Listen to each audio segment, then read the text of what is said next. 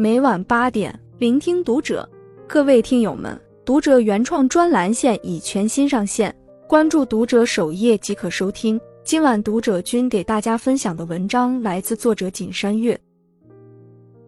顶流塌房层出不穷，书圈逆袭上位，原来这才是人生潜规则。前阵子国庆档新片《坚如磐石》上映，引发了不小关注。除了紧凑的剧情，一众戏骨的精湛演技更是颇具看点。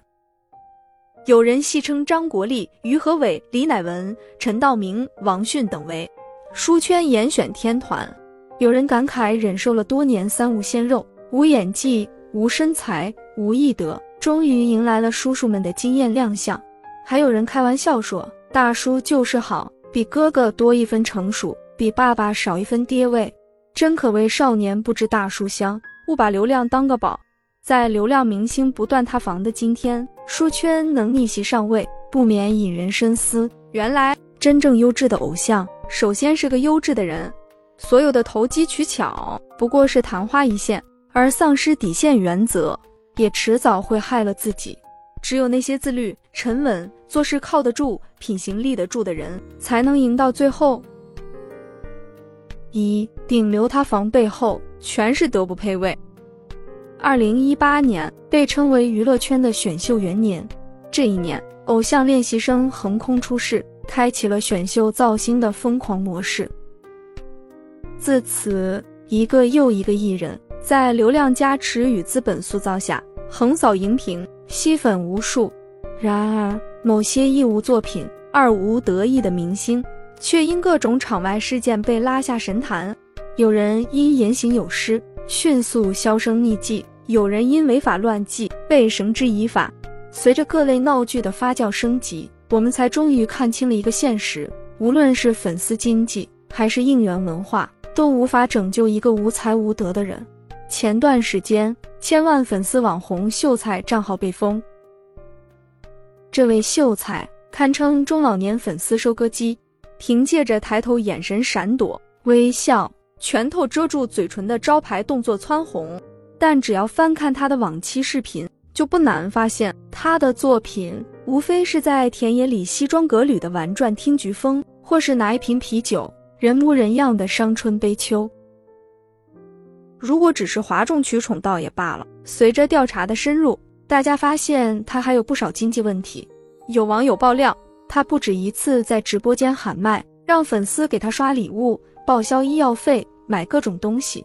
还有人说他经常哄骗女性粉丝给他打钱，否则就将对方拉黑或是进行人身攻击。难怪账号被封后，不少人叫好，这种吃相难看的流量网红早该封了。不管是流行明星塌房，还是千万网红被封，背后都是一个道理，那就是老话说的“德不配位”。必有灾殃。人若无德，哪怕运气一时好，也很难走得长久。就算有贵人提携，也早晚会被自己拖累。很多时候，我们看到的不过是被刻意包装起来的一些人，他们人前和善有爱，背后可能又是另一副邪恶面孔。他们喊着为梦想努力，实际上也许只是欲望的奴仆。但请放心，时间会像大浪淘沙一样，将所有金玉其外。败絮其中的人抛在海岸上。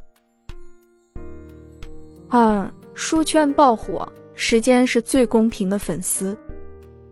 坚如磐石上映前，沃尔善导演的《封神》也在影视圈掀起不小的波澜。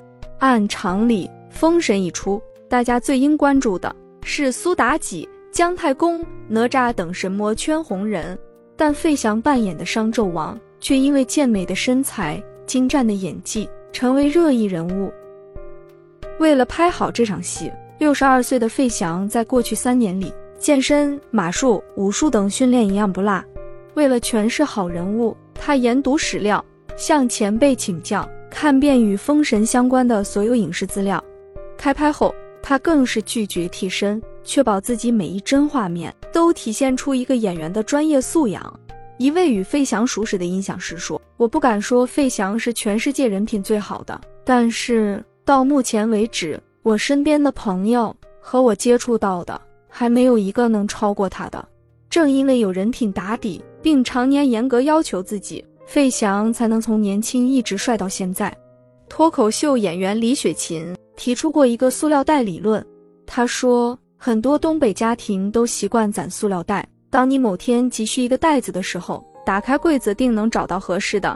我们做的每一件事，流的每一滴汗，走的每一步路，说不定哪天就会给我们带来惊喜。即便是在喧闹的娱乐圈，真正的机会也只会留给那些有职业操守并不断深耕自己的人。书圈代表人物张鲁一，为了演好《红色》里的上海会计，开拍前就去上海找了间阁楼隐居。充分感受弄堂生活的点滴，力求把人物的一举一动都揣摩到位。四十五岁的王阳，早在十年前就已经开始了身材管理，每天都要进行八十分钟的有氧运动和力量训练，这才有了粉丝所说的拽而不油的大叔气质。还有经常帅上热搜的刘奕君。仅靠一个背影就足以秒杀一众小鲜肉，而这也源自他常年的极度自律与身为演员的自我要求。我们常说风水轮流转，娱乐圈的风水看似捉摸不定，但只要耐心观察，你就会发现，所有的红与出名，最终都落在了那些努力又端正的人身上。李安导演说：“人生不只是坐着等待，好运就会从天而降。”就算命中注定，也要自己去把它找出来。命运是个巨大的磁场，先让自己变好，哪怕慢一点，也终将吸引来这世间真正的好意。三，真正的优质偶像会让自己不断变好。有句话说得好，人生是我们和时间的一场博弈，我们凭借着智慧和耐力与未来做一个交换。生活是个缓慢爬坡的过程，需要耐住性子，一步一个脚印的向上攀爬。所有的抄近路、走捷径，都抵达不了想去的远方。唯有先沉淀自己，积蓄力量，才能有脱颖而出的那一天。说到书圈，不得不提这两年爆火的张颂文。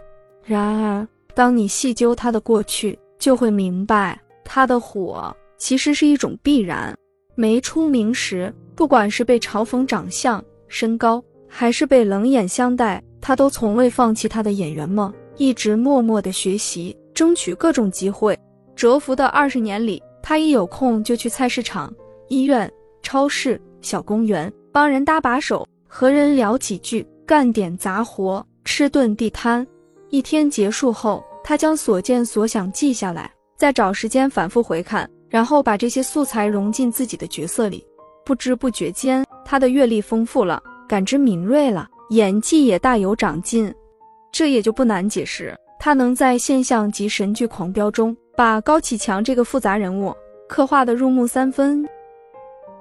有网友感慨：“这才是优质偶像的典范，这样的人会让我们自己萌生变好的冲动。人只有不断沉淀自己，提升自己，修炼自己，才能一步步走向人生的丰盈。”那么，作为普通人，我们要如何令自己优质起来呢？